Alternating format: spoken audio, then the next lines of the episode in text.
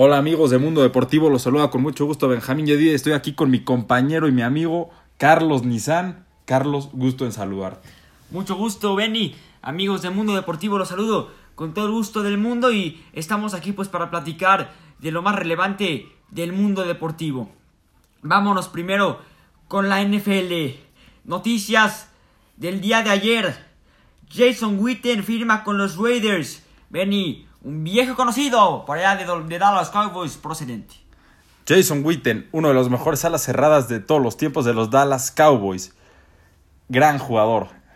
Philip Rivers firma con Indianapolis, el ex coreback de Los Angeles Chargers.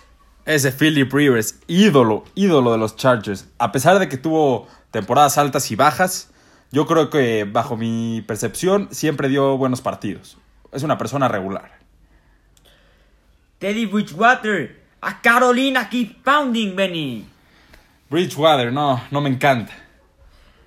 Tom Brady, nuevo coreback de los Bucaneros de Tampa Bay, a falta de confirmación oficial por parte del equipo, pero ya es un hecho que Tom Brady vestirá los colores de Tampa Bay. Es un tremendo bombazo. Tom Brady, el mejor coreback de todos los tiempos, superando a Montana en Super Bowls, en lo que me digas. Y tendrá como receptores a Mike Evans, Chris Goodwin, Breshad Perryman y compañía. Ojo con estos bucaneros de Tampa Bay, ¿eh? Y se escucha que Antonio Brown puede llegar a los Buccaneers. Antonio Brown puede llegar a los bucaneros. Todd Gurley y Melvin Gordon eh, son los nombres que rondan. Antonio Brown está en buenas condiciones para llegar a un equipo ya que tiene un coreback como Tom Brady. Yo creo que sí, ¿eh? Yo creo que Brown sí estaría para llegar a Tampa, pero creo que Tampa también se tiene que enfocar un poco más en la defensiva, ya con la nueva incorporación de Tom Brady. Otra pregunta, ¿lo van a extrañar los Pats a pesar de tener 42 años? Claro, por supuesto que sí. Tom Brady va a hacer historia con los Bucaneros de Tampa Bay. Thomas Davis, procedente de los Chargers, llega a Washington. Un muy buen linebacker, llega a los Redskins de Washington. Y también Eric Reed, pues ya no es de Carolina Panthers. Chris Harris llega a los Chargers procedente de los poderosísimos Broncos de Denver, de donde estuvo Peyton Manning un gran tiempo, donde llegó a ser campeón. Una gran contratación, la del cornerback Chris Harris para el equipo de los Chargers, los Ángeles Chargers.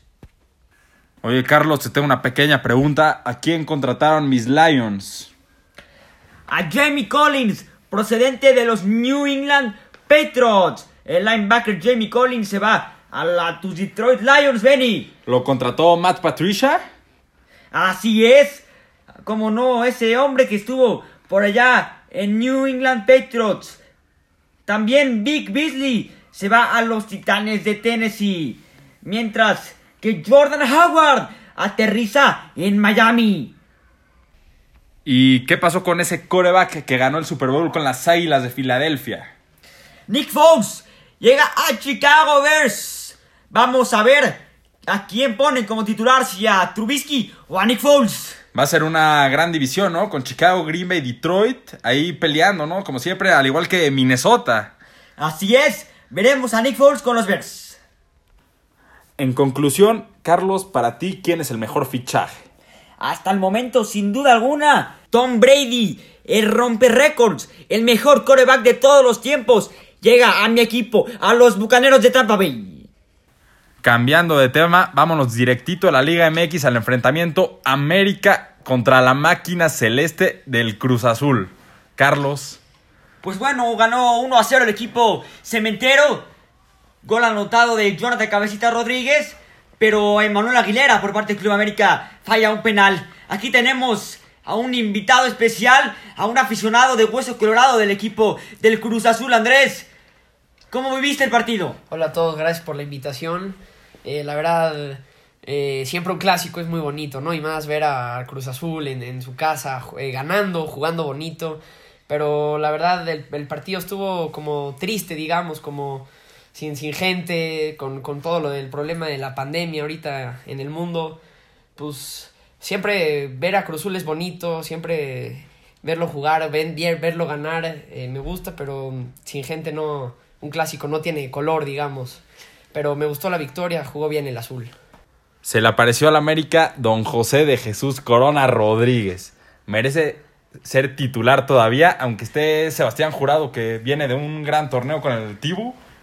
Corona va a ser titular hasta el último día de su carrera. Hasta el día que él decida irse de, de, las canchas, él va a ser titular porque se lo merece, porque se lo ha ganado y porque en los momentos importantes ahí está y esta es la mejor prueba, ¿no? Último minuto, salvando siempre al equipo como siempre. Todos tenemos errores, pero Jesús Corona es ya, ya una leyenda de este club y va a ser titular eh, hasta el último día que decida dejar la profesión. Aficionados del América que nos estén escuchando, ¿qué pasó con sus águilas? Eh? Porque cayeron una zona ante Cruz Azul y, pues el América no es en su mejor nivel, Benny. Sí, por supuesto. El América, a pesar de que tiene muchos lesionados, cuenta con un gran plantel. Por eso es que no merece excusas, no hay excusas. El América siempre debería de estar peleando por todo, pero ahorita el azul anda con todo, la fiera con Ángel Mena. Pues el América se está cayendo poco a poco, pero tienen jugadores muy buenos como Federico Viñas, Henry Martín, Sebastián Córdoba, que, que pronto se irá a Europa. Y bueno, te quería preguntar, Andrés, describe con una palabra Cruz Azul. Guerrero. ¿Por qué Guerrero? Porque es un equipo que cada vez que se cae, se levanta y lo vuelve a intentar. Cada vez más fuerte, cada vez con más ganas, con más fuerzas. Ese tiene un alma de, de guerrero. Tengo otra pregunta para ti, Andrés. Eh, ¿Qué se siente ir al Cruz Azul a pesar de todos los fracasos que ha tenido? Mira, la verdad, eh, yo como aficionado de Cruz Azul, yo creo que todos los aficionados que están oyendo esto sabrán, ir a Cruz Azul es sinónimo de sufrir. Para irle a este equipo hay que sufrir, hemos sufrido mucho, nos hemos caído, hemos tenido temporadas horribles, pero a un equipo no se le abandona, es lo que a mí me han enseñado. Y yo le voy a Cruz Azul y, y siempre le he ido por, por cómo juega, porque a, final de cuentas se caiga 20 mil veces, es un grande, ¿no? Y no deja de ser un grande, y ahorita podemos verlo, ¿no? Ha perdido finales últimamente, ha, ha caído en, en, en liguilla, pero pues ahí sigue, ¿no? De líder, demostrando por qué es de los más grandes o el más grande de México. Por eso le va a Cruz Azul y por sus grandes jugadores también. Andrés, ¿cuál sería tu final ideal? Para este torneo mi final ideal sería, sería Cruz Azul contra las Chivas de Guadalajara. ¿Por qué las Chivas? En este mercado, en este último mercado de fichaje, las Chivas se reforzaron bastante bien con grandes futbolistas. Su gente está muy ilusionada. Se ha, se ha hablado muchísimo de las Chivas, hasta son llamadas las Chivalácticas. Entonces, y Cruz Azul es, es, un equipo que este torneo al inicio llegó sin mucho reflector, con muchísimas bajas, empezando por la de Caraglio eh, diciendo que este torneo iba a ser igual que los otros, este, que no se iba a lograr nada. Y mira, estamos de líderes, las Chivas están en liguilla, pero jugando uno, uno bien, dos mal. Entonces yo creo que las Chivas Cruzul sería un equipo, sería una final, perdón, muy interesante con dos equipos que ya les tocan, ¿no? Yo me pregunto, ¿por qué las Chivas, el flaco Tena no mete al Chicote Calderón? ¿Por qué no mete al Canelo Angulo y por qué no mete a Alexis Peña, que tuvieron un gran torneo? Mira, Benny, yo creo que el flaco Tena prefiere meter a futbolistas experimentados, el caso del Cone Brizuela, pero no me terminan por convencer a estas chivas rayadas del Guadalajara, a pesar de que ganan, pero no, no me terminan de convencer, Andrés. Más específicamente que en el caso del Chicote, ha sido indisciplinado y ha ido a fiestas, a reuniones que no debería haber ido después de los entrenamientos. Yo creo que también ahí ha habido un, un castigo. Eh, por eso no, no ha jugado tanto tiempo el Chicote. En el tema del Gallito Vázquez que no juega, claramente está definido. Fernando Beltrán la está rompiendo a lo grande. Oh, Fernando Beltrán es un jugador importantísimo para la Chivas Rayadas de Guadalajara. Vámonos al fútbol europeo. Se escuchan fuertes rumores de que Neymar Jr. regresará al Fútbol Club Barcelona. Andrés, ne Neymar estará en el Barcelona. Mira, desde un principio que llegó a Francia, a París, Neymar sabemos todos que cometió una equivocación, que él está eh, triste, está está mal de haber ido a, París, ¿no? Él quería jugar con, junto, a, junto a sus mejores amigos Messi y Suárez. Él eh, se equivocó en irse a, del Barcelona, ¿no? Entonces sí, eh, el Barça tuvo problemas y Neymar también para fichar en el, en el pasado mercado, pero este mercado sin duda alguna Neymar Jr. va a ser el fichaje estrella para acompañar a Messi y a Suárez en la delantera del Barcelona. Sin duda regresa a casa, Porque sí, Barcelona es casa de Neymar. A mí me confirman que Neymar no regresará al Fútbol Club Barcelona, ¿eh? Fuentes cercanas me confirman que no regresará, pero pues vamos a ver qué, qué pasa con Neymar Jr. Otro fuerte rumor es Lautaro Martínez, el toro de la Internacional de Milán. Yo creo que Martínez sí va a ir al Fútbol Club Barcelona. Es un eh, futbolista grandísimo. eh, tiene un nivel muy, pero muy importante.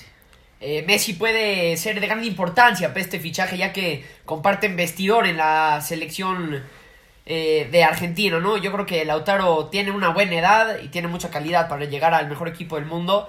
Pero se habla de que si Lautaro no puede llegar al club catalán, sería Aguameyang el que llegaría a Barcelona. ¿Qué piensan de este fichaje? Yo creo que me voy directo con Lautaro Martínez, ya que tiene 21, 22 años y ya, como ya lo mencionaste, conoce a Leonel Messi y pueden hacer una dupla que se puede ir a los cielos. Una dupla fenomenal. Cambiando de tema, nos vamos directito a Estados Unidos, a la NBA. Kevin Durant dio positivo de coronavirus, el alero de los Brooklyn Nets. No lo puedo creer, una noticia realmente triste para todos. Nosotros, un jugador emblemático ya de la NBA, ha ganado títulos, MVP, en fin. Noticia de último momento. Jorge Jesús, técnico del Flamengo, dio negativo a coronavirus. Luego de que se le realizara una segunda prueba. Y el día de ayer, Alberto Marrero, el presidente del Atlético de San Luis, dio positivo a coronavirus, Andrés. No, la verdad, muy mal, ¿no? Y preocupante que esto ya esté llegando a la Liga MX, pero más preocupante que ya esté en nuestro país, ¿no? Porque eso habla de que no nos estamos cuidando, que no estamos siguiendo eh, las reglas que las organizaciones de salud nos están pidiendo. Entonces les pido a todos, quédense en casa, ¿no? Y para terminar, ¿a qué aspiran los Pumas de la universidad este torneo? ¿Se quedarán en la liguilla? Mira, eh, los Pumas han bajado su nivel drásticamente, pero son un equipo con jugadores claves, muy, muy importantes.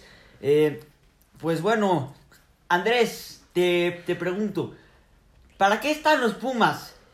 Yo creo que los Pumas sí se van a meter en la liguilla, sí van a pasar, pero nada más ahí, en los cuartos de final, Andrés. Sí, yo también creo que los Pumas van a estar en la fase final de este torneo, si bien es un equipo compacto, ¿no? Que sabe a lo que juega, con garra, con jugadores, como tú dices, importantes, ¿no? Pumas va a estar en la liguilla, más no va a ser campeón.